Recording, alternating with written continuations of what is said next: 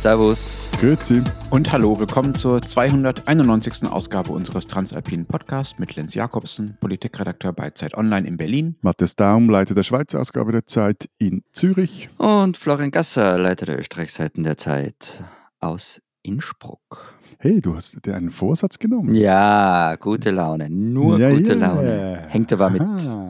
Einem Thema zusammen. Mit einem Thema. Na, dann kommen wir doch dazu direkt. Äh, lieber Florian, wir Ja, reden nicht heute über Sebastian nicht Kurz. Wir reden heute über Sebastian Kurz. Nein! Die Vorfreude. Die Vorfreude.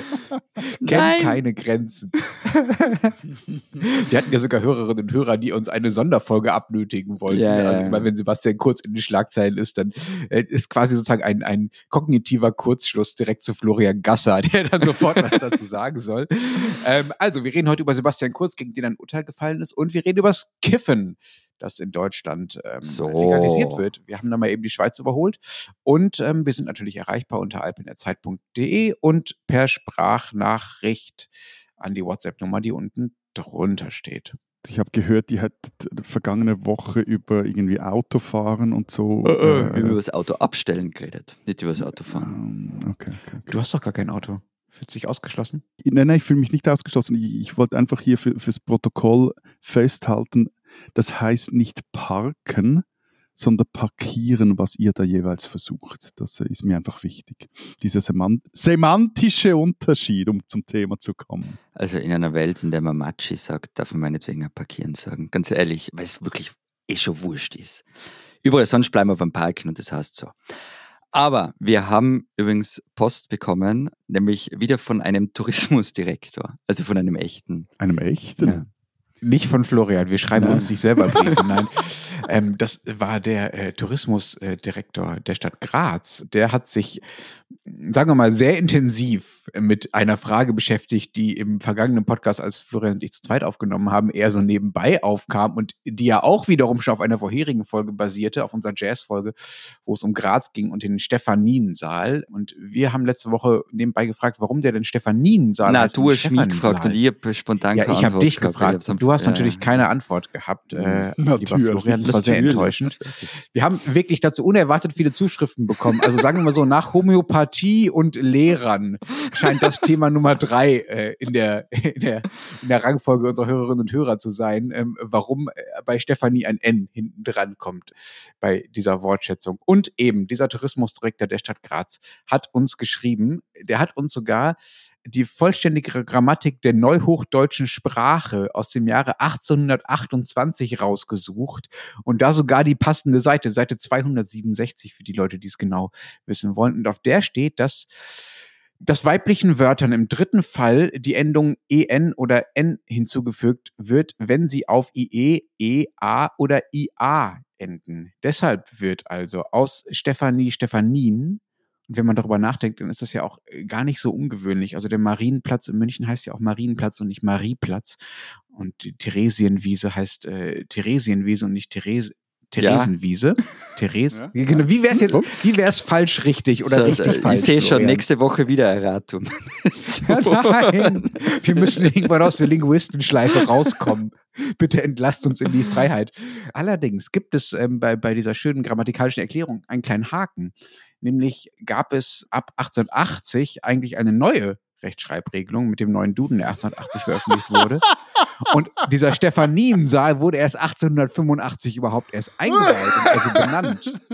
Das heißt, die Leute, die diesen Saal benannt haben, haben sich da auf eine Rechtschreibung bezogen, die eigentlich 1885 gerade schon knapp nicht mehr galt. So, dass man in Graz trotzdem noch die alte Variante verwendete, hat vielleicht auch damit zu tun, äh, dass Stephaniensaalen vielleicht auch einfach schöner klingt als Stephaniesaal. Auch darauf weist uns der Tourismusdirektor richtigerweise hin. Äh, Ich finde, er hat recht. Es kann eigentlich, eigentlich nur noch bergab gehen. Ja, ja, das ja, ja, ja, ich merke. Und jetzt wäre ja wieder, oder ist ja wieder, wieder mein äh, Part dran als äh, Vermarktungsdirektor. das heißt aber sicher neudeutsch irgendwie Director of Marketing. Senior ich Account Manager. ich, ja, ich, ich komme ja bei Key diesem Account. Titel Ohne nicht. Key geht gar nichts. Also, Schlüsselkind Daum hat Post erhalten und zwar von unserem Hörer David de Bretto. Und äh, man kann es denken, es geht um die Abos. Und der hat uns, jetzt war ja gerade Fasnacht in Basel. Der hat uns eine, einen, ah, jetzt wird das wieder eine Schnitzelbank, einen Schnitzelbank, ich glaube einen Schnitzelbank, einen Abo Schnitzelbank geschrieben. Schnitzelbank. Schnitzelbank ist, ist so ein, ein, ein, ein, eine Art von Spottgedicht, das man an der Basler Fasnacht äh, vorträgt. Okay. Und ich muss sagen, ich kann ja wirklich mit Fasching, Fasnacht und all dem Zeug wirklich nichts anfangen, aber Schnitzelbänke, das finde ich recht cool. So, auf jeden Fall. Ich versuche jetzt, Willst du Hintergründe nicht immer suchen, so musst du ein Studiezeit-Abo buchen. Die Hoffnung als armer Student musst du nicht verlassen, dann sollst du aufs Abo einen rechten Rabatt bekommen. Sei es online oder print, für drei Monate ist alles drin.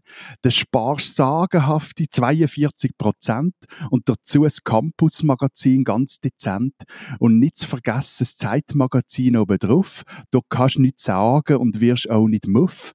Drum überleg nicht lange, schlo schnell zu und Abo genieß das Abo drei Monate lang in aller Ruhe unter www.zeit.de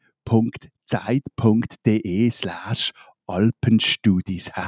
Ich finde es sensationell und vielen Dank sowohl an den Autor wie auch an den Vortragenden. Was mir jetzt aber interessieren würde, vielleicht können uns da ein paar Leute Mails schreiben, war das jetzt richtiger Basler Dialekt, der uns da vorgetragen wurde? Oder war das nur so ein Oder war das einfach nur für Laien wie uns ausgedacht? Genau. So tatortkompatibel quasi. alpen.zeit.de So, lieber Florian, jetzt bist du Ja. aber dran. Wir reden heute über einen Mann, der vermutlich öfter in diesem Podcast vorgekommen ist als irgendjemand anderes, nämlich äh, Sebastian Kurz. Vergangenen Freitag wurde der ehemalige Kanzler, euer ehemaliger Kanzler, Ah. in Wien verurteilt tatsächlich. Wofür eigentlich genau? Ich habe übrigens nachgeschaut, Sebastian Kurz kam in der allerersten Folge schon vor. In der aller, aller, also nicht in der ersten Folge, die ausgestrahlt worden ist, sondern in der Nullfolge, die wir sogar mal gemacht haben, war Sebastian Die wir Kurz unter Thema. Verschluss gehalten Die wir haben. unter, bis heute unter Verschluss halten, ja, genau. Ja, es gab ein Urteil und einfach mal vorweg, also die Verurteilung ähm, ist zu acht Monaten bedingt und sie ist nicht rechtskräftig. Also Kurz wird dagegen natürlich berufen und in zweite Instanz gehen. We- Weißt du, was ich schön finde? Was? Bei allen anderen Berichterstattungen kommt dieser juristische Blinddarm irgendwie am Schluss und bei dir kommt er so prominent, da, da Manches ist verschämt, es gilt die Unschuldsvermutung, die am Ende von so schlechten Boulevardtexten steht.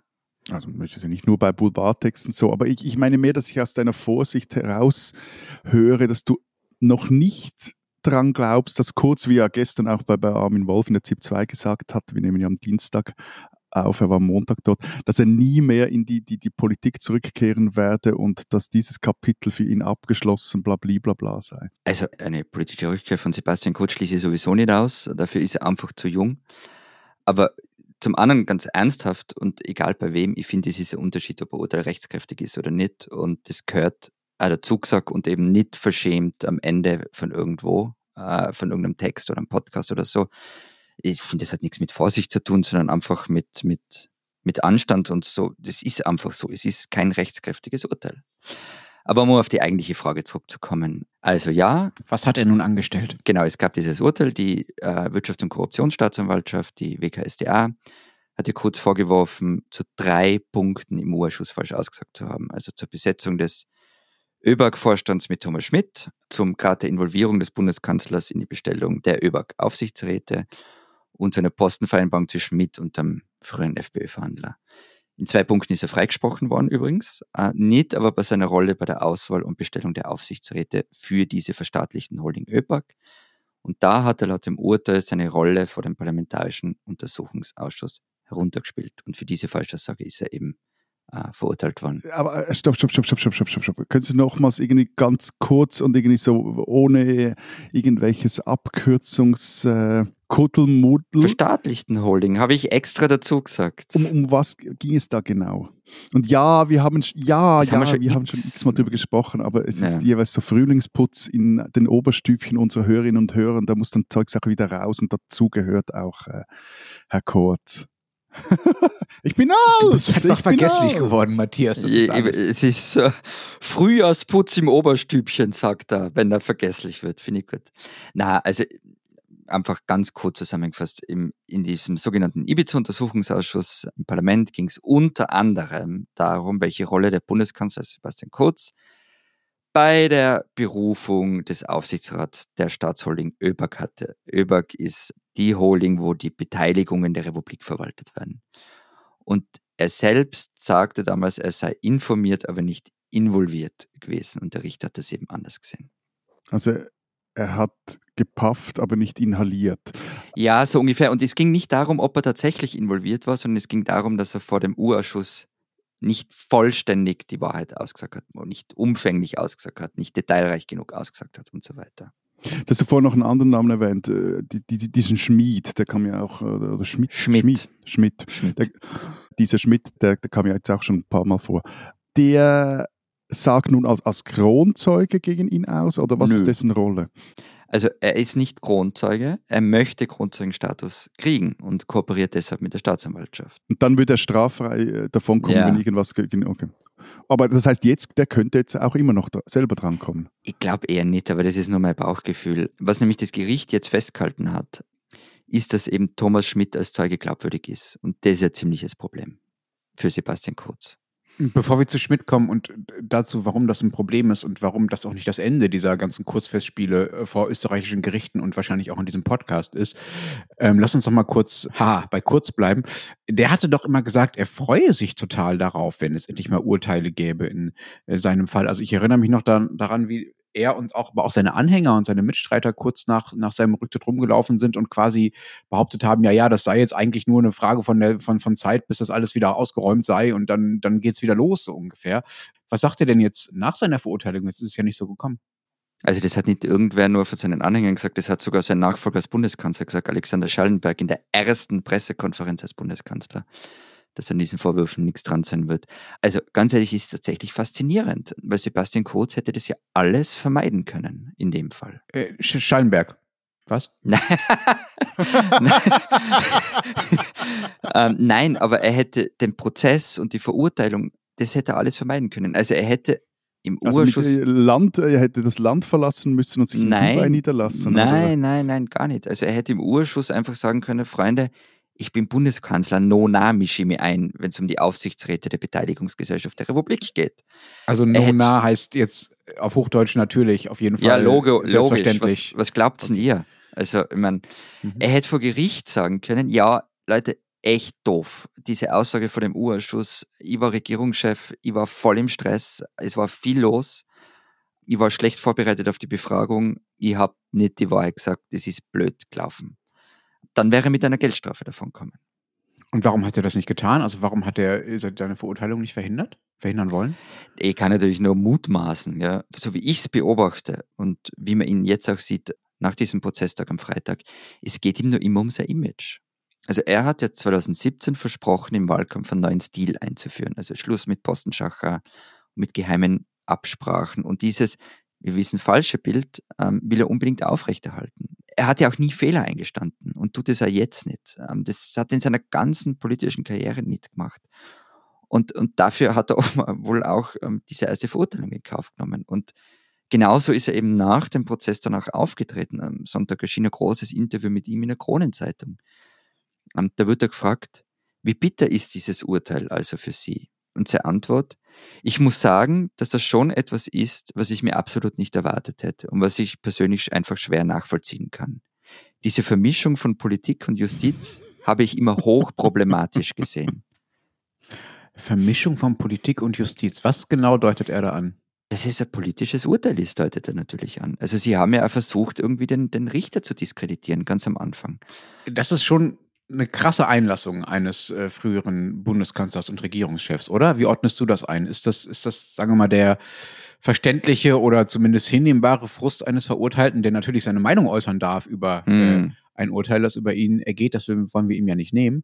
Oder ist das das hattest du ja schon angedeutet, eher so, sagen wir mal, Bestandteil einer Kampagne, vielleicht auch Auftakt für eine weitere Phase, größere Phase in einer Kampagne von, von Kurz und seinen Mitstreitern. Hat er das jetzt nochmal richtig auf die Justiz abgesehen? Also kommt da noch mehr? Das weiß ich nicht, aber wäre es das erste Mal, dass Sebastian Kurz ähm, die Justiz attackiert oder kritisiert, dann könnte man sagen, okay, das ist die Frust eines gerade frisch erstinstanzlich Verurteilten, und der sagt jetzt halt mal sowas. Aber der Punkt ist, er tut es ja schon lange. Er hat als schon als Bundeskanzler über angeblich rote Netzwerke in der Justiz geredet. Am Sonntag ist dann auch noch Elisabeth Köstinger, diese Vertraute für ihn und frühere Ministerin, ausgerückt und die hat auch die Unabhängigkeit des Richters in Frage gestellt. Also ja, er hat's, er hat's wohl auf die Justiz abgesehen. Das nimmt ja langsam auch so fast schon Berlusconieske äh, Ausmaße an. Ja, aber der Unterschied ist, dass Berlusconi in der Zeit, in der er das alles gemacht hat, halt Regierungschef war. Zumindest die erste Zeit, als die Prozesse angefangen haben, da war er Regierungschef. Also das heißt, da hat er wirklich erstens eine Handhabe gehabt. War, wir reden jetzt über jemanden, der keine Funktion in der österreichischen Politik mehr hat, der so tut. Hm. Und er hat keine Ruby. Wie geht es denn jetzt weiter, Florian? Es ist ja nicht der einzige Prozess gegen ihn. Es gibt noch mehr. Es gibt zumindest weitere Ermittlungen. Und das habe ich ja vorher gemeint mit dem Problem Thomas Schmidt. Also Kurz wird von Schmidt ähm, zum Beispiel eine Inseratenaffäre belastet. Dazu haben wir, glaube ich, sogar mal eine Sonderfolge gemacht. Also im Auftrag von Kurz, sagt Schmidt, habe er Medienhäuser Inserate zukommen lassen, damit diese Medien mit Kurz dann gut umgehen. Und diese Ermittlungen, und falls es da jemals zum Prozess kommen sollte, das wird echt eine lange, mühsame Sache. Jetzt liegst du uns ja schon seit Wochen, wenn nicht Monaten in den Ohren, was das für ein Horrorjahr für dich werde, weil in Österreich gewählt wird. Wir hoffen jetzt mal, dass da alle Klebstifte funktionieren und, und Zeugs und Sachen, die Kuverts richtig äh, gedruckt und, und hergestellt werden. Aber Jetzt hat man da. Das ist acht Jahre her und Wurscht, du das, uns das, das, alle verjährt. vier Monate haltest uns das vor. Und ja. das, weißt, solche, solche Dinge behalte ich mir in meinem ja. Oberstübchen. Die geben gerne beim Frühjahrsputzen. Kein Frühjahrsputzen. Nein, nein, nein, nein. Die werden fein säuberlich, fein säuberlich archiviert. Nein, aber ernsthaft, ihr habt Wahljahr. Ihr wisst ja. zwar noch nicht, wann gewählt wird. Das ist etwas, ah. das ich nie verstehen werde, aber gut. Und jetzt wird der ehemalige, der frühere Strahle-Bub der einen Regierungspartei, der größeren Regierungspartei, der, der wird jetzt verurteilt. Noch nicht rechtskräftig, aber ist verurteilt. Hat das irgendwelche Folgen für die Wahlen im Herbst? Du hast eh schon Herbst gesagt. Also wir wählen ja vermutlich Ende September. Und sagen wir mal so, für die ÖVP ist es, pardon my French, Arsch. Also wieso denn? Weil es in der ÖVP ja keinen klaren Bruch mit Codes gibt. Also weder personell noch inhaltlich. Es sind viele Leute von damals noch da. Auch inhaltlich treten die mittlerweile schon stark wieder so auf wie unter Sebastian Kurz. Und die ÖVP wird sich also während des ganzen Wahlkampfs damit herumschlagen müssen, dass eben, du hast eh schon gesagt, der frühere Heilsbringer gerichtliches Problem hat. Und, und wir wissen ja auch nicht, was bis dann noch, bis im Herbst vielleicht nur dazukommt. Und von wo, also da, da, werden die Sozis, äh, werden die Sozis äh, den, den äh, ÖVP-Lern auf die Rübe geben oder die Grünen oder kommt das auch von rechts, von der FPÖ? Das werden wir dann alles sehen. Also es kommt sicher auch von der FPÖ, weil die natürlich sagen können, Freunde von Ibiza ist übrig geblieben, dass Sebastian Kurz jetzt vor Gericht steht. Und wie haben denn die, die regierenden ÖVPler, also Nehammer und äh, seine Kolleginnen und Kollegen auf das Urteil reagiert? Zurückhaltend, weil also die ÖVP hat wirklich schon sehr lange jetzt die Justiz immer wieder kritisiert. Und sie hat sich aber bislang eigentlich davor gehütet, Urteile brutalst in Frage zu stellen. Der einzige, der wirklich ausgerückt ist, war Christian Stocker, ÖVP-Generalsekretär, der hat nur am Freitag eine Aussendung rausgehauen, ähm, in der nicht mehr gestanden ist, als dass es ein überraschendes Urteil sei und ich jetzt eben in die nächste Instanz gehe. Also das ist sozusagen von der obersten ÖVP-Spitze. Es gab dann schon von ein paar unteren ÖVP-Lern äh, nicht ganz so zurückhaltende Sachen, aber so von der Spitze kam das. Du hast es gerade schon angedeutet, Florian. Ähm, die ÖVP würde wieder so ähnlich Politik machen ähm, wie unter Kurz. Dieser Kurz-Politikstil, das war ja schon, egal wie man ihn fand, was sehr Besonderes. Das sollte ja auch was Besonderes sein. Also er hat diese Partei völlig auf sich zugeschnitten, hat aber auch behauptet, er würde jetzt, er wäre jetzt viel moderner und viel teamorientierter und so weiter. Das ist ja eine sehr äh, wichtige und besondere Phase für die Partei und auch für das Land gewesen. Was sagt denn jetzt dieser Prozess und die vielleicht noch anstehenden Prozesse, was sagen die denn über diesen Kurzregierungsstil und auch über diese Kurzregierungszeit. Er wollte ja eigentlich moderner sein, anders Politik machen als andere vor ihm. Ist das nun auch alles gleich mitgescheitert? Gehört das mit abgeräumt? Das finde ich das Interessante an diesem Prozess und äh, an diesem vergangenen Freitag, weil da ging es natürlich mehr als um eine Falschaussage äh, vom U-Ausschuss. Also sein gesamter Politikstil ist vor Gericht gestanden. Also dieser Versuch, eine Partei, also zuerst einmal eine Partei und dann im Grunde ein ganzes Land auf eine Person zuzuschneidern. Und diese eine Person, die hat die volle Kontrolle, die macht keine Fehler, verachtet das Parlament. All das ist vor Gericht gestanden und ist der Feind säuberlich ausgebreitet worden. Und Kurz selber wollte dann vor Gericht halt die Taktik anwenden, die er immer benutzt hat, nämlich eine große Ich-Show abziehen, also und vom Thema ablenken, die Glaubwürdigkeit von anderen zertrümmern. Es ist jetzt leider so, wenn wir keine Serie draus machen, ähm, dann kann ich das nicht alles ausbreiten, weil es würde allein diese Folge sprengen, was da alles vor Gericht versucht worden ist. Also das, ähm, es gab zum Beispiel zwei seltsame Russen, die er als Zeugen äh, aufgefahren hat. Aber die waren super. Die waren ja, super. Die, ja, aber die, die haben aber auch ihr Oberstübchen dann etwas rausgeputzt und konnten sich genau, dann also nicht das, mehr so das, richtig erinnern. Genau, also gegangen ist es ja darum, die, die haben angeblich irgendwas eidesstattlich über Thomas Schmidt gesagt, ähm, was dessen Glaubwürdigkeit zertrümmern soll. Und dann waren die, äh, sind sie zugeschaltet worden aus Moskau und dann haben sie irgendwie ihre Aussage relativiert und so. Also es war schon merkwürdig und dann bis hin ganz zum Schluss ist nochmal der liebe Gott ins Spiel gekommen. Das war dann wirklich. Wie bitte? Ihr macht eurem Katholizismus alle Ehren.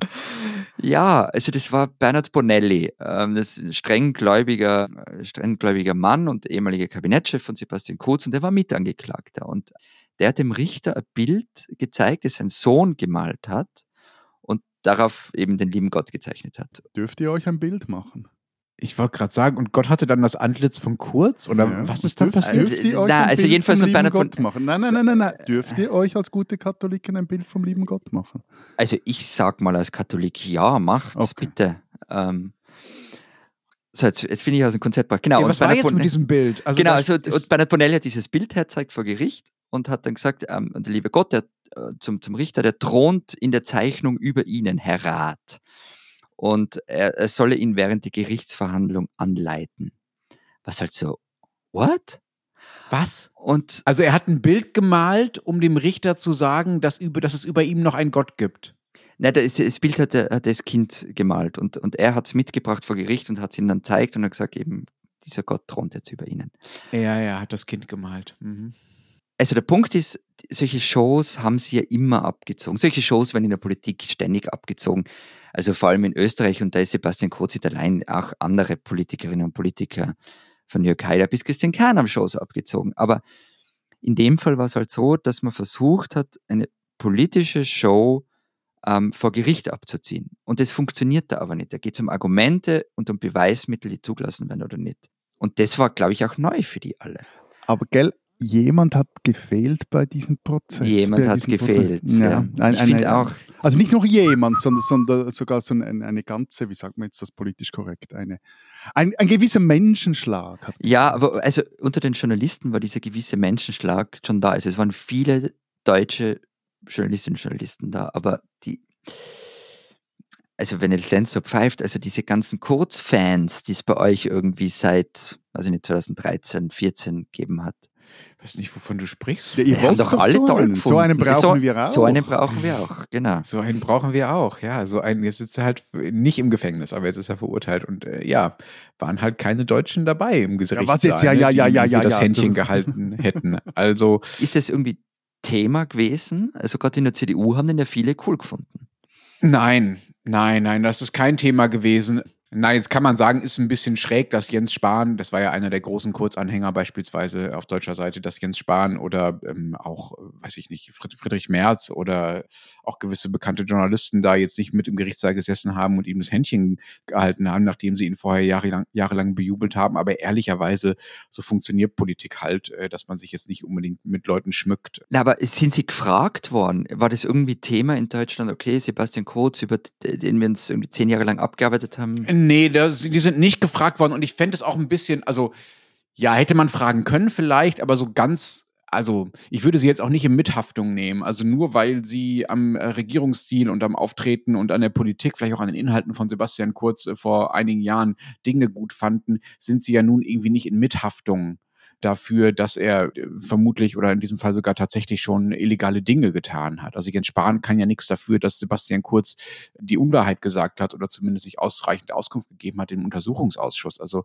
da würde ich jetzt nicht die deutschen Kurzfans in Mithaftung nehmen wollen. Gut, aber gesagt. fragen darf man doch noch. Also. Ja, klar. Du kannst, du kannst gerne Jens Spahn anrufen und ihn fragen und dann im Podcast von dieser Antwort äh, berichten. Aber was ich ja sehr lustig fand, ist, was die NZZ, um mal die Schweizer mit ins Boot zu holen und kurz von den Deutschen abzulenken, äh, über wir haben vom Besten, wir drei haben vom Besten gelernt. Über die Verurteilung. ich werde nicht in Gott, ich werde kein, kein, keine Kinderzeichnung mit irgendwelchen Highlandern, Highlands Gott, mein Gott, in diesem Podcast vorlegen. Die NZZ jedenfalls schrieb über Sebastian Kurz, er sei, Zitat, erst der dritte österreichische Kanzler, der verurteilt werde. Betonung auf erst. Ja, ja, du, du hast mir das ja schon auf Twitter zugespielt und ähm, meine Antwort von dort steht auch hier, das ist halt eine Schweizer Sicht der Dinge, die ich mir jetzt nicht unbedingt aneignen will. wobei, man, wobei man fairerweise dazu ja sagen muss, die NZZ hat das mittlerweile äh, geändert. Leider steht da jetzt äh, nicht mehr erst in dem Artikel. Sie sind wieder schuld. nicht, dass ich wüsste. Also ich habe hab niemanden bei der NZZ angerufen. Deswegen, vielleicht sind sie selbst drauf gekommen. Ähm, aber auch äh, dazu nehmen wir gerne Bekennerschreiben aus der NZZ-Redaktion entgegen, wer das erst da rein und später vielleicht wieder rausgeschmuggelt hat. Oh, um jetzt hier noch äh, das der Vollständigkeit yeah. halber. Wer waren denn die anderen zwei, also der, der Russenschmuser Gusenbauer oder? Oberstübchen Frühjahrsputz. Ähm, also Bruno Kreisky und Fred Sinowatz waren es, äh, zwei SPÖ-Politiker. Der eine wegen Ehrenbeleidigung, der andere wegen Falschaussage. Äh, das haben wir ja irgendwann einmal ausgeführt, glaube ich. Die Folge heißt äh, Politiker auf der Anklagebank. Das war im vergangenen August. Diesen Deutschen sollten Sie kennen. Ich schaue dir in die Augen, gesellschaftlicher Verblendungszusammenhang. I love you, but I've chosen Entdramatisierung. Oder Ja, nichts ist okay. Das sind die typischen Titel von René Polish Stücken. René Polish hat über Jahrzehnte Stücke geschrieben, die so merkwürdig und einzigartig waren, wie diese Titel schon andeuten. Eine Mischung aus äh, musikalischer und popkultureller Nummernrevue, einerseits ein soziologischem Essay, andererseits war das oft, was man da auf der Bühne sehen konnte, auf vielen Bühnen im ganzen deutschsprachigen Raum übrigens. Äh, Polish konnte für seine Schauspieler Sätze schreiben, die prägnanter waren und mehr über die Gegenwart verraten haben als hunderte von Leitartikeln. Viele waren auch neidisch darauf, auf diese Fähigkeit von Polish. Er konnte nichts anfangen mit der Erwartung an Menschen. Sie sollten doch gefälligst authentisch sein, weil er vielleicht äh, besser und früher als alle anderen Künstler verstanden hatte, dass der Trick des modernen Kapitalismus gerade darin liegt, eben auch die Gefühle und die vermeintliche Authentizität und die Subjektivität von Menschen zur Marktressource zu machen. Polish ließ eine seiner Figuren deshalb so Sätze sagen wie, Zitat, frag doch nicht immer, was die Rolle mit mir macht, frag doch mal, was ich mit der Rolle mache. Finde ich ein ganz fantastisches Zitat, was ich seitdem auch selber immer wieder verwende. Polish war ein Vielschreiber. Er hat über 200 Stücke verfasst in seinem Leben. Das ist eine wahnsinnig hohe Zahl. Inszenieren durfte die übrigens eigentlich niemand außer ihm, weil er die Schauspieler so in diese äh, Inszenierung und in den Text selber, auch in das Umschreiben der Texte mit einbezogen hat, dass die Stücke am Ende eher Gemeinschaftsproduktionen waren und er das einfach nicht in fremde Hände geben wollten. Und die Textmengen waren dann übrigens teilweise so unbewältigbar, dass diese Soufflösen, also die dann helfen, wenn Schauspieler mal einen Text vergessen, äh, einfach direkt mit auf der Bühne saßen, teilweise bei den Stücken, weil sie eh die ganze Zeit mitreden mussten, weil sie andauernd gebraucht wurden. Nachdem Polish lange vor allem für die Volksbühne unter Frank Kastorf geschrieben und inszeniert hat, aber auch eben für andere Theater im deutschsprachigen Raum, wurde er vor zwei Jahren nach viel hin und her an der Volksbühne äh, dann auch Intendant der Volksbühne. Und Menschen, die ihn kannten, schwärmen von seiner Empathie, von seiner Fähigkeit, gerade nicht alle zu dominieren, wie das am Theater ja leider oft vorkommt, sondern andere zur Geltung kommen zu lassen und sie, ja, sie zu sehen in ihrer eigenen Kreativität. An diesem Montagmorgen ist René Polish völlig überraschend im Alter von 61 Jahren gestorben. Die deutsche Theaterlandschaft verliert mit ihm eine der prägendsten und ganz einfach allertollsten Figuren der vergangenen Jahrzehnte. René Polish ist nicht zu ersetzen und er ist ein Deutscher, den man kennen sollte. Ja, nichts ist okay.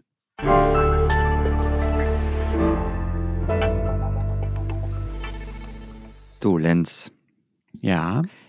So unter uns mal die Frage. Ihr habt jetzt ein neues Gesetz und so. Also wir machen diese Folge eigentlich nur, weil wir, weil wir eines wissen wollen, müssen wir jetzt alle nimmer nach Amsterdam fahren? Amsterdam ist doch von Wien, es ist doch quasi eine Dreitagesreise, bis du da bist, oder? Nein, es gibt einen Nachtzug mittlerweile, deswegen. Wenn denn ah. der fährt. Wenn denn. Ah.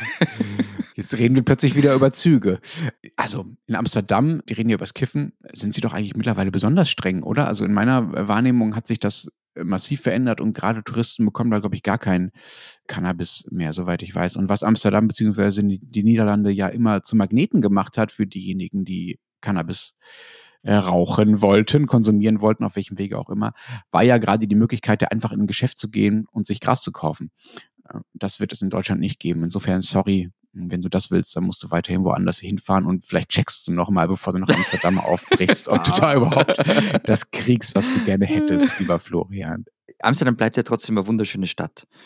Aber eben irgendwie ist ja in Deutschland Cannabis legalisiert worden oder wird legalisiert. Und ähm, daher kommt nämlich mein Vergleich, weil die ÖVP Oberösterreich, jetzt reden wir schon wieder über die ÖVP, die ist schon ganz nervös. Und, Die hat äh, dann eine ließ- Kinderzeichnung machen lassen mit dem Joint oder was?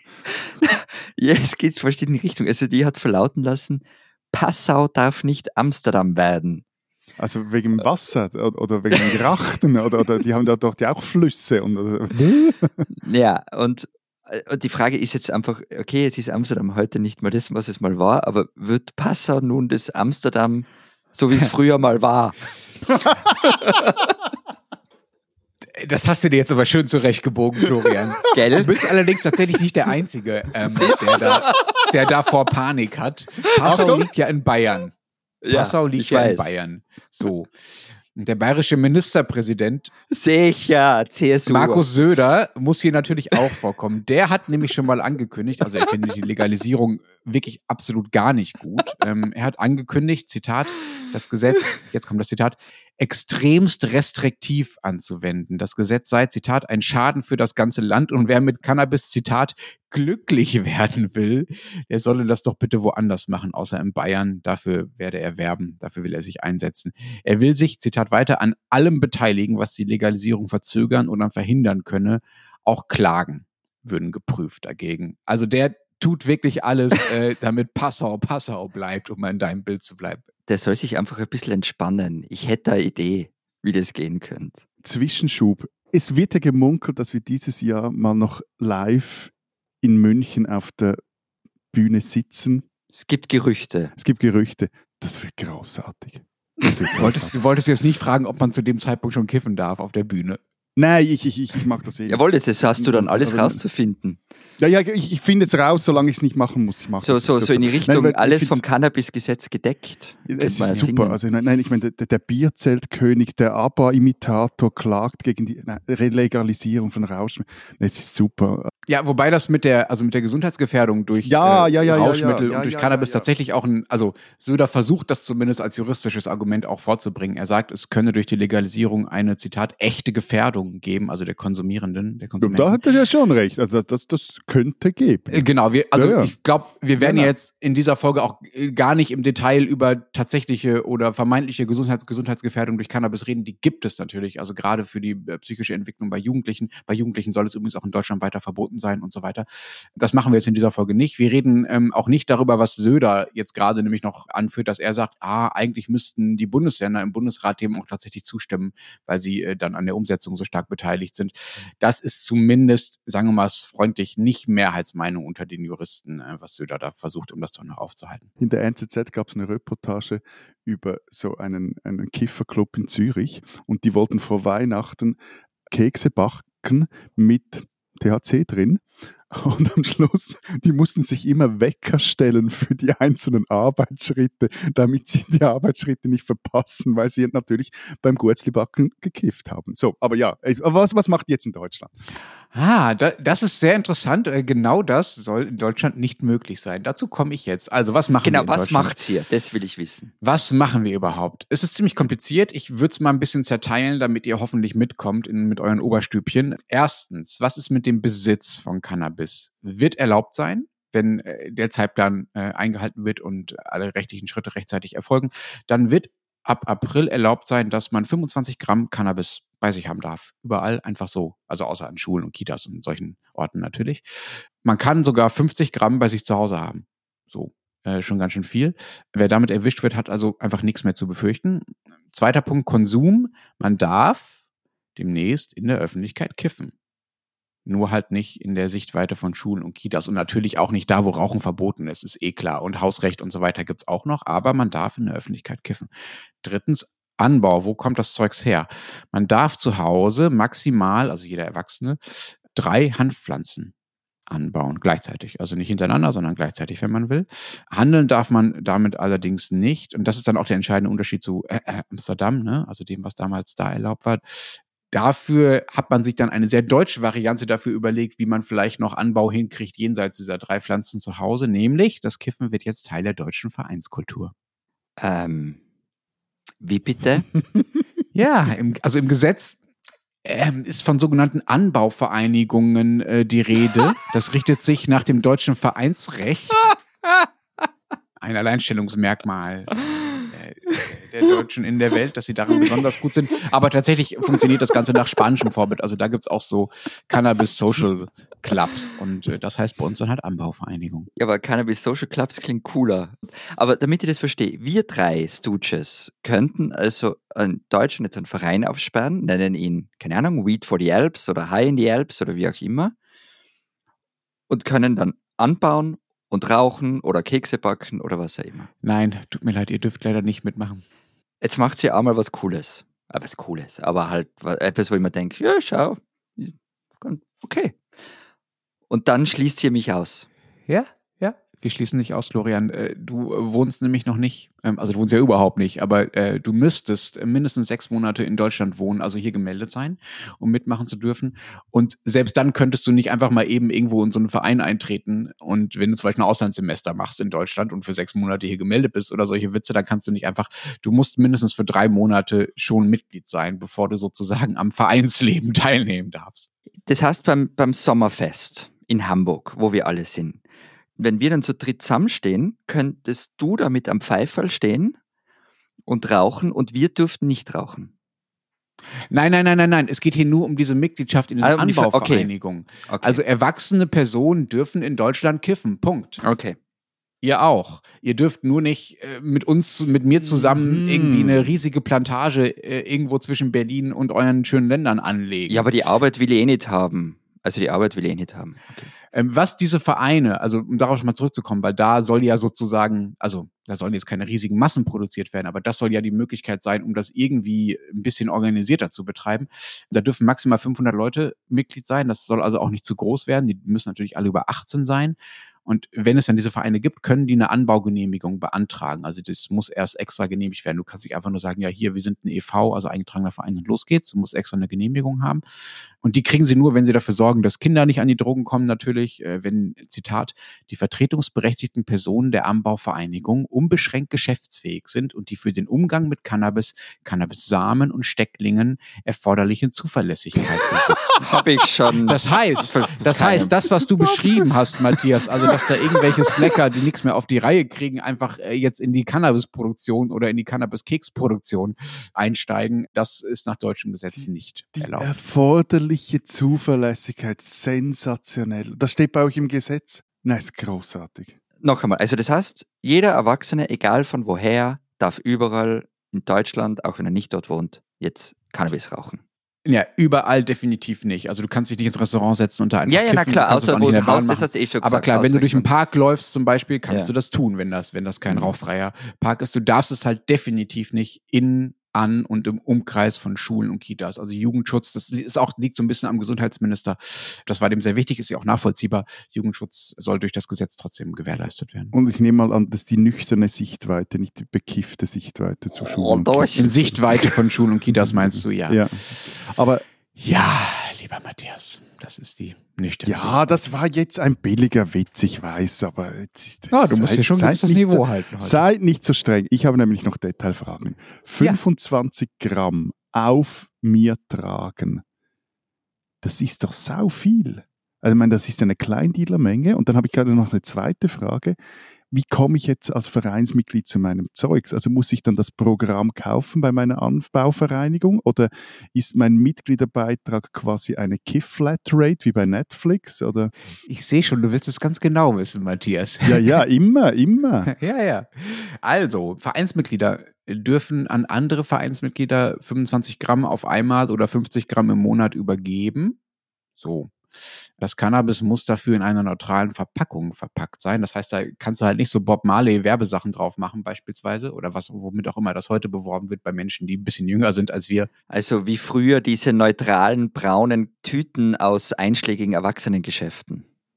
Ich weiß nicht, wovon du sprichst, Florian, aber interessant. Tüte, an die braunen Tüten für die Alkoholflaschen in den Vereinigten Staaten. Das gibt es auch, ja. ja. Zum Beispiel. Und dem Cannabis muss ein Infozettel beigegeben werden bei der Übergabe und auf diesem Infozettel müssen folgende Informationen enthalten sein. Ich trage vor. Erstens das Erntedatum. Zweitens das Mindesthaltbarkeitsdatum. Drittens die Sorte des Cannabis. Viertens der durchschnittliche THC-Gehalt im Prozent. Fünftens der durchschnittliche CBD-Gehalt im Prozent. Und sechstens Hinweise zu Risiken und Nebenwirkungen im Zusammenhang mit Cannabiskonsum, also quasi so ein Beipackzettel, wie man ihn bei Medikamenten auch kriegt. Und dabei zahle ich dann jeweils Proportion, oder wie mache ich das? Du zahlst überhaupt nicht. Also du zahlst schon. du zahlst deinen Mitgliedsbeitrag ganz normal. Der Verein darf ja keinen Gewinn machen, der muss also selbst, also kostendeckend arbeiten. Das heißt, die sagen, also das funktioniert so. Du hast 100 Mitglieder. Diese 100 Mitglieder sagen, oh, wir brauchen vielleicht jeder, weiß ich nicht, 20 Gramm im Jahr. Das heißt, du brauchst zwei Kilo im Jahr anbauen bzw. Ähm, ernten können muss. So, und dann rechnet der Verein durch, was kostet das, äh, um das alles zu besorgen, also die Samen und die Räumlichkeiten dafür und so weiter. Und dann haben sie am Ende Budget und das teilen sie auf die Mitglieder auf. Und dann äh, wird davon äh, sozusagen das, das laufende Geschäft, der laufende Betrieb bezahlt. So. Und man darf das übrigens auch nicht einfach irgendwo in der Wohnung machen. Also du kannst nicht sagen, ich und meine drei 18-jährigen Freunde gründen jetzt einen Cannabis-Club und bei uns im Schrank machen wir jetzt irgendwie, äh, züchten wir jetzt irgendwie 50 Pflanzen. Das geht nicht. Äh, du brauchst dafür ein Zitat befriedetes Besitztum.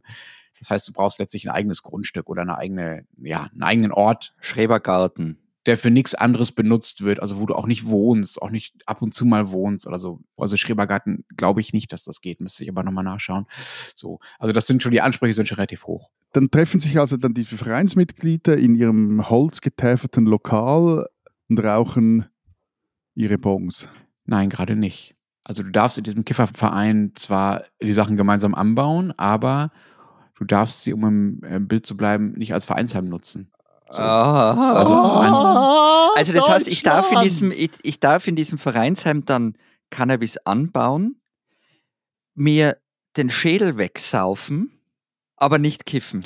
Ich glaube, ah, jetzt sind Detailfragen. Ich kann, kann gut sein, dass Alkoholkonsum an diesen befriedeten Besitztümern auch nicht erlaubt ist. Ah, okay.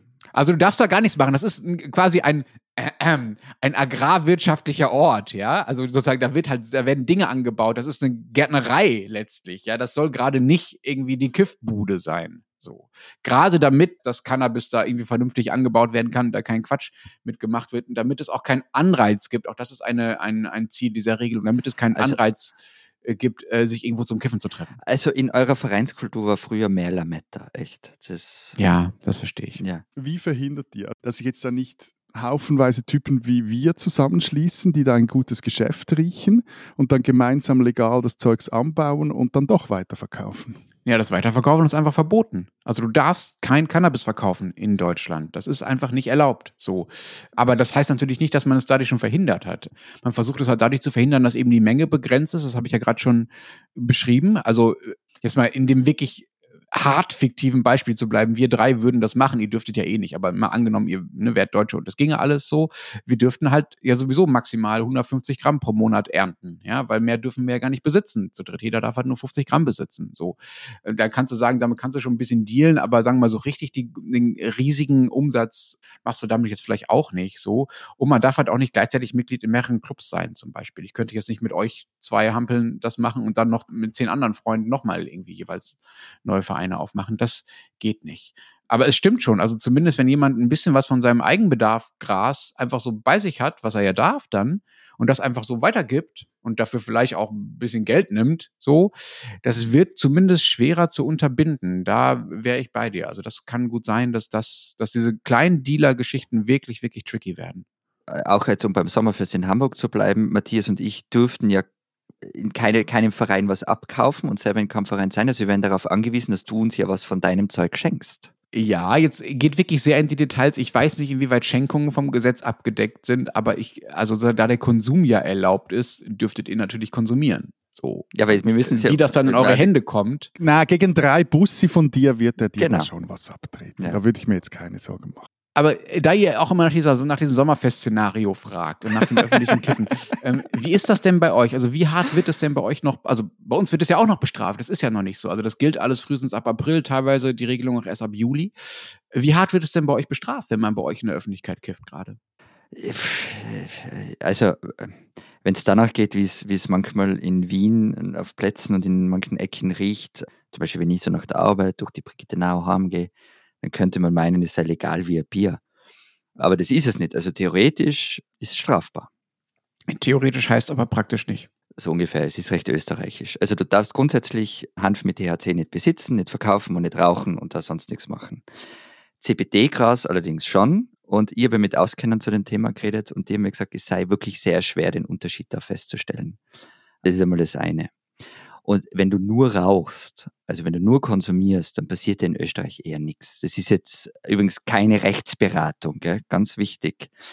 Aber wenn du jetzt nur für den Eigenbedarf anbaust und besitzt und rauschst, also das, da gibt's in U- Bundesländern gibt es unterschiedliche Vorstellungen darüber, was Eigenbedarf ist. Äh, Die Tageszeitung Kurier hat mal geschrieben, dass man zum Beispiel in Oberösterreich wegen eines halben Gramms schon vor Gericht landen kann, in anderen Bundesländern zwei oder sogar fünf ähm, Gramm nicht einmal protokolliert werden. Und es ist ja manchmal so, dass so deutsche Debatten dann doch auch nach Österreich äh, rüberschwappen und deutsche Dynamiken. Gibt es bei euch denn auch so eine äh, Legalisierungsdebatte oder Legalisierungsbestrebung? Also die gibt es seit ich denken kann. Die NEOS und die Grünen sind dafür, die anderen eher reserviert. Und natürlich ist jetzt gerade durch diese Geschichte in Deutschland wieder so eine Debatte aufkommen. Ähm, es gibt Umfragen, also in der Bevölkerung steht so 50-50. Ähm, und es ist natürlich alles total lächerlich, auch wie, wie der bayerische Ministerpräsident. Also wir saufen uns die Schädel weg, überall gibt es Schaubrauereien und Schauschnapsbrennereien. Und das findet man auch noch lustig und alles, aber ähm, bei der Kieferei macht man so ein riesen Tamtam drum und drängt es in die Illegalität. Und das ist es ja. Ja, bevor wir jetzt, sagen wir, in die gesundheitlichen Wirkungen äh, genau einsteigen, was so die Unterschiede und Gemeinsamkeiten dieser verschiedenen Genussmittel, Betäubungsmittel, wie auch immer man das dann klassifiziert, sind, lass uns noch kurz beim Cannabis bleiben. Also es gibt ja auch medizinische Zwecke von Cannabis. Ne? Also das hat ja auch einen sozusagen medizinischen Nutzen, ist ja auch erwiesen. Es gibt für gewisse Therapieformen wird das angewendet. Ist das bei euch sogar auch illegal? Darf man nicht mal das? Na, also da ist erlaubt, aber wahnsinnig streng ähm, und der- der Arzt muss dafür ein extra Safe haben und so weiter. Und ich meine, nur so eine Geschichte, die die Absurdität zeigt. Also in Österreich darf nur die AGES, die Agentur für Ernährungssicherheit, Hanf anbauen. Die macht es und verkauft die Pflanzen an deutsche Pharmafirmen. Die stellen daraus das Medikament Dronabinol her und verkaufen das wiederum teuer an die österreichischen Krankenkassen zurück. Also es ist halt schon alles sehr lächerlich. Ehrlich gesagt sind es ja solche Lächerlichkeiten, die jetzt durch diese Gesetze dann hoffentlich mal ein bisschen aufgehoben werden. Die gab es in Deutschland bisher auch. Also in Deutschland war es auch so, dass es bei Apotheken ganz streng geregelt war und dass diejenigen, die dieses medizinische Hanf angebaut haben, äh, Cannabis angebaut haben, die durften maximal eine Tonne pro Jahr anbauen. Insgesamt. So. Gleichzeitig gab es aber keine Importbeschränkungen dafür. Das heißt, deutsche Unternehmen durften nur eine Tonne anbauen, aber es wurde einfach viel mehr aus dem Ausland importiert. So, was Aus Österreich zum Beispiel. ja, vielleicht, das weiß ich ehrlich Ja. gesagt nicht. Das ist aber natürlich als Regel völliger Unsinn. Das wird jetzt vereinfacht. Also das, das muss halt demnächst dann nicht mehr in diese Tresore, auch in den Apotheken, das Cannabis, sondern wird so wie so ein starkes Schmerzmittel oder ein Antibiotikum oder sowas verkauft und kann mit einem einfachen Rezept vom Arzt abgegeben werden beim Apotheker. Matthias, Hm, jetzt reden wir hier. schon total lange über dieses Thema. Und ich erinnere mich noch, als wir angefangen haben mit diesem Podcast, wir haben auch vor Jahren schon mal über Cannabis geredet und Cannabiskonsum in unseren äh, Ländern, war es noch so, dass die Schweiz eigentlich völlig vorne weg war. Das galt ja jahrelang in Europa als zweitliberalstes Land nach den Niederlanden, nach Amsterdam sozusagen, was das angeht. Ist das denn immer noch so? Haben wir Deutschen da jetzt nur aufgeholt? Gehen bei euch die Leute einfach so mit Joint in der Hand über die Straße? Also ihr, ihr habt uns, äh, also wenn es das wirklich kommt, im 1. April habt ihr uns überholt, weil bei uns äh, die Situation ähnlich ist, wie es jetzt Florian aus Wien beschrieben hat. Also es äh, riecht überall mal wieder nach Katzenpisse. Was? Das stinkt eigentlich, ich finde einfach, dass das, das Graszeug, das, das riecht nach Katzenpisse. Ich finde das wirklich eklig. Es ist illegal bis zu einem gewissen Grad zumal, aber äh, es wird jetzt nicht hardcore-mäßig verfolgt, außer es geht dann wirklich um irgendwelche Großplantagen und solche Dinge. Hm. Ich habe ja in Zürich aber ehrlich gesagt noch nie jemanden äh, gesehen. Ich habe es auch noch nie gerochen. Äh, wenn das bei euch so normal zu sein scheint, dann liegt es vielleicht daran, dass ich in den falschen Ecken von Zürich unterwegs bin, dass es mir noch nicht begegnet ist. Und wenn du dann aber anschaust, also wie die Schweizer dazu stehen, da ist eine klare Mehrheit ist dafür, Cannabis zu legalisieren. Es gibt eine Umfrage von 2021, da waren es zwei Drittel der Befragten und selbst äh, eine knappe Mehrheit der SVP-Wählerinnen und Wähler wäre dafür. Fun Fact im Übrigen, dass 41 Prozent der Befragten in der Legalisierung, Zitat, neue Möglichkeiten für Schweizer Bauern und Produzenten sehen. Ehrlicherweise würde jetzt natürlich der Witz auf der Hand liegen, zu sagen, wo ein Business da ein Schweizer äh, und irgendwie dieses Klischee. Aber der Gedanke ist ja völlig richtig. Der ist überhaupt nicht doof. Nein, es geht um einen 500-Millionen-Markt. Also, ja, ja es, es gibt erstens neue Geschäftsmöglichkeiten und andererseits aber auch, das hat man in den USA zum Beispiel gesehen, ähm, zusätzliche Steuereinnahmen, die nicht so gering sind. Eben, also die, die, die Bauernlobby hat dann auch ganze Arbeit geleistet. Es, es, da erzähle ich vielleicht später noch davon, es gibt jetzt so äh, Versuche mit Cannabis-Abgaben äh, in der Schweiz und dazu braucht es natürlich auch ein Gesetz und da hat das die Bauernlobby wirklich da reinschreiben lassen, dass nur Cannabis aus Schweizer Herkunft verwendet werden darf und dieses Cannabis soll da den Regeln der Schweizer Biolandwirtschaft entsprechen. Qualitätscannabis. Naja, ist doch gut. Ja, ja. Aber Matthias, wie yes. ist, konnte es denn passieren, also wenn bei euch alle dafür sind oder ein großer Teil dafür ist und ihr ja auch schon ein paar Schritte gegangen seid, also eigentlich vorne weg wart vor Deutschland, warum haben wir Deutschen euch dann überholt? Ja, also wir waren ja die Schritte vorweg nicht beim Cannabis, sondern bei anderen Drogen, vor allem beim Heroin, also beziehungsweise der daraus folgenden Methadonabgabe. Das war in den 90er Jahren und da war einfach der Leidensdruck brutal groß und das ist er beim Cannabis nicht. Also damals 90er Jahre große offene Drogenszenen in Zürich, auch in, in anderen Schweizer Städten. Das war nicht nur ein suchtpolitisches Problem oder eine suchtpolitische Frage, sondern eine gesamtgesellschaftliche Frage. Also Quartiere waren unsicher wegen der Beschaffungskriminalität. Die hygienischen Bedingungen äh, am Platzspitze oder am Letter waren himmelschreiend schlecht. Also Spritzen wurden wiederverwendet und geteilt, Stichwort AIDS etc. Und da ging es dann auch mal darum, um, zum Beispiel um dem Rest der Schweiz mal klarzumachen, dass es nicht nur ein Problem jetzt zum Beispiel der Stadt Zürich ist, hat dann die Stadt Zürich jeweils die, die äh, Süchtigen in ihre Heimatkantone zurückgeschafft, damit die dort auch merken, hey, das ist auch euer Problem. Mhm. Und das führte dann in 93 dazu, dass erstmals Heroin vom Staat an Süchtige abgegeben wurden, Schlüsselfigur war da die damalige SP-Gesundheitsministerin Ruth Dreifuss unter ihrem Vorgänger. Versuchte der damalige Zürcher Stappi irgendwie Termine zu kriegen und erhielt nie einen. Aber das ging wirklich, das ging vor allem um Heroin und Methadon. Und beim Kiffen gibt es diese Dringlichkeit jetzt irgendwie nicht, weil es sozusagen diese gesellschaftlichen Nebenwirkungen, die du gerade beschrieben hast, nicht gibt? Ich hätte es nicht schöner ausdrücken können. Ja, also ich glaube, die, die gibt es, oder, oder wenn, nein, wenn, dann, dann gibt es sie eher dort, wo man sich dann fragen muss, ob man es eben vielleicht doch nicht einfach so völlig unbegleitet legalisieren muss. Du hast vorhin ja angekündigt, eben bei, bei, bei den Jungen, dass ja da durchaus das auch zu Schäden bei der, der Hirnentwicklung so führen kann.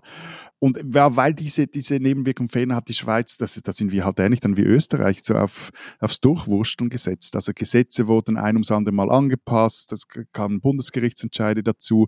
Und das alles führt dazu, dass heute der Besitz kleiner Mengen von Cannabis, also weniger als 10 Gramm, ist nicht mehr strafbar beziehungsweise nicht mehr, wird nicht mehr beschlagnahmt. Und Wer aber öffentlich kifft, der kann weiterhin mit einer Ordnungsbuße, äh, ist auch dann nur eine Ordnungsbuße bestraft werden. Also eine bessere Parkbuße kostet 100 Franken, also etwas mehr als das erstmalige Schwarzfahren. Ich habe da kurz nachgeschaut, dass es wenn das, ich das richtig gesehen habe, werden beim Schwarzfahren wird etwa eine Million Schwarzfahrer in der Schweiz erwischt und beim äh, Kiffen oder bei quasi Cannabis related Ordnungsbußen sind glaube ich, irgendwie bei 3600 oder so. Also so, da muss sehr wahrscheinlich recht blöd sein und gleich vor dem Polizeiposten eine paffen, damit du dann noch den, 100er abdrücken musst. Und eben, wie gesagt, es wurde dann auch beschlossen, es war 21, dass ein, äh, also haben die Parlamentskommission mal beschlossen, es soll ein geregelter Markt für Cannabis entstehen und bis jetzt wurden die gesetzlichen Grundlagen für solche Abgabeversuche mit Cannabis geschaffen und die daraus gewonnenen Erkenntnisse sollen dann in diese Regelungen, in die Gesetze mit dem Umgang mit Cannabis einfließen. Das klingt etwas gemütlich und schwerfällig, so fast als wärt ihr da politisch ein bisschen unter Cannabis-Einfluss, dass ihr so langsam seid. Wobei andererseits seid ihr das ja immer. Ja, oder es sind halt Schweizer. Ich mein, Ja. Ja, wir machen die Dinge halt korrekt. Nein, mag sein, äh, dass das etwas langsam geht, aber die, die Hoffnung oder die, die Idee, die dahinter steckt, und ganz ehrlich, ich finde die gar nicht blöd, ist zum einen, würde ich mal sagen, dass die Legalisierung vielleicht etwas weniger bürokratisch dann äh, umgesetzt wird äh, wie bei euch in Deutschland und auch, dass die gesundheitlichen Aspekte noch besser berücksichtigt werden. Mhm. Und das finde ich ganz ehrlich gar keine so dumme Idee. Man geht davon Absolut. aus, dass in der Schweiz irgendwie etwa eine Viertelmillion regelmäßig kiffen und dass man da mal jetzt auch mal genauer schaut, hey, wie kann, muss, soll der Jugendschutz ausgestaltet sein, dass er wirkt. Finde ich gar nicht so auf. Auch vor dem Hintergrund, dass zum Beispiel beim ganzen Tabakzeugs da die Tabaklobby immer wieder sehr stark schaut, dass da mit dem Jugendschutz nicht, dass der nicht allzu streng ist und bevor sich da eine Kiff-Lobby aufbauen kann, dass da der Staat sagt, hey, wir wollen das im Griff haben. Die spinnen, die Schweizer. Die Schweizer haben Probleme, von denen wir Deutschen ja, äh, vor allem wir hier in Berlin, äh, nur träumen können. Sie haben nämlich zu viel Geld, zumindest an manchen Orten. Nicht nur auf dem eigenen Bankkonto, sondern tatsächlich auch im Staatsbudget, in der Staatskasse.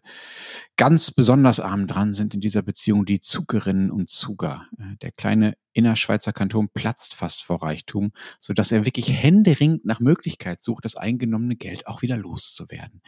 Zitat, ich bringe das Geld nicht zum Tempel raus, jammerte Finanzdirektor Heinz Tendler einst in der NZZ. Nun aber scheinen Zug und Tendler endlich eine Möglichkeit gefunden zu haben, wie sie das Geld loswerden. Sie bauen einfach mal zwei Straßentunnel für insgesamt mehr als eine Milliarde Franken. Abgestimmt wird darüber in Zug am kommenden Sonntag. Nur wie und wo genau der Tunnel gebaut werden soll und vor allem, was er Zug und seinen Bewohnerinnen und Bewohnern eigentlich bringen soll, außer dass sie das Geld loswerden, das weiß eigentlich niemand so genau offenbar. Gegenüber dem Tagesanzeiger sagte Tenner, Zitat, gebaut wird erst 2033. Darum muss man heute noch nicht wissen, wo man die Blumentröge hinstellt. die Blumentröge. Wahnsinn. Aber ausgerechnet sind diese Blumentröge eigentlich aus Gold dann, Matthias? Kann man auch noch ein bisschen Geld Äh, drin die, versenken. die Frage ist mehr, wo hängst du Blumentröge in einem Tunnel auf? Also durch den Tunnel. Ja, so am Eingang. Ja, also am alles Eingang. kann- durchdekoriert in Matthias. Ja, und man in, kann in ja innen drinnen, kann man ja so mit UV-Lampen so Balkone machen, wo die bestrahlt werden. Was, und dann super. Cannabis anpflanzen oder was? Zum, Nein, auch sowas, ja. Jedenfalls, ausgerechnet in dem Korridor, der von diesem Tunnel entlastet werden soll, ähm, also wo der Verkehr besser fließen soll, dank des Tunnels, äh, hat der Verkehr in den vergangenen Jahren eigentlich eher abgenommen. Und das in dem Kanton, der den höchsten Motorisierungsgrad in der Schweiz überhaupt aufweist. Verkehrsplaner kritisieren dann auch die äh, Planlosigkeit dieses äh, ähm, Geldausgebetunnelunterfangs. So ist zum Beispiel unklar, wie der Verkehr von der Tunnelausfahrt weggeführt werde.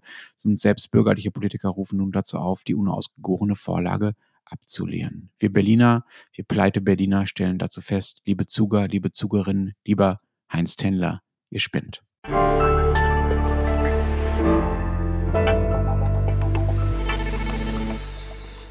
Das war es diese Woche beim Transalpinen Podcast. Was steht in der Zeit Schweiz, Zeit Österreich? Wir haben eine Geschichte drin üb- über Schweizerinnen und Schweizer, die nicht so viel Geld haben wie der Kanton Zug in der Staatskasse und die nämlich bei Caritas, also in solchen Shops, wo auch Essen günstig abgegeben wird, einkaufen müssen. Und unsere Autorin Alex Hildmann hat da in der Romandie recherchiert, was sind das für Leute, hat diese äh, Essensausgabe, Abgabe, hat das auch zugenommen etc. und hat da eine große Geschichte drüber geschrieben. Und was haben wir noch? Ah, genau. Wir, äh, meine Kollegin Sarah Jäcki hat über den gefährlichsten Job von Schweizer Politikern geschrieben, und zwar Gesundheitsdirektor. Die sitzen immer auf dem Schleudersitz, weil sie Spitäler schließen sollten und niemand will das. Wir bleiben in Österreich ähm, äh, bei Straßenbauprojekten wie in Zug. Allerdings haben wir nicht so viel Geld dafür. Und in äh, Wiener Neustadt, das ist eine Stadt in der Nähe von Wien, wird seit Jahrzehnten über eine Ostumfahrung diskutiert. Die soll dann, wenn diese Ostumfahrung kommt, dann wird alles ganz wunderbar. Und Christian Bartler hat sich angeschaut, was an einem Versprechen dran ist, wie solche Umfahrungen überhaupt in Österreich geplant werden, warum die immer ein politisches Versprechen sind und ob sie das dann auch bringen, was sie versprechen. Und dann gibt es natürlich auch noch was zu Sebastian Kurz. Und wenn Sie wissen wollen, was in Deutschland los ist, lesen Sie den Rest der gedruckten Zeit oder Zeit online. Wir sehen uns nächste Woche wieder. Bis dahin Bedenk. Adieu. Und tschüss.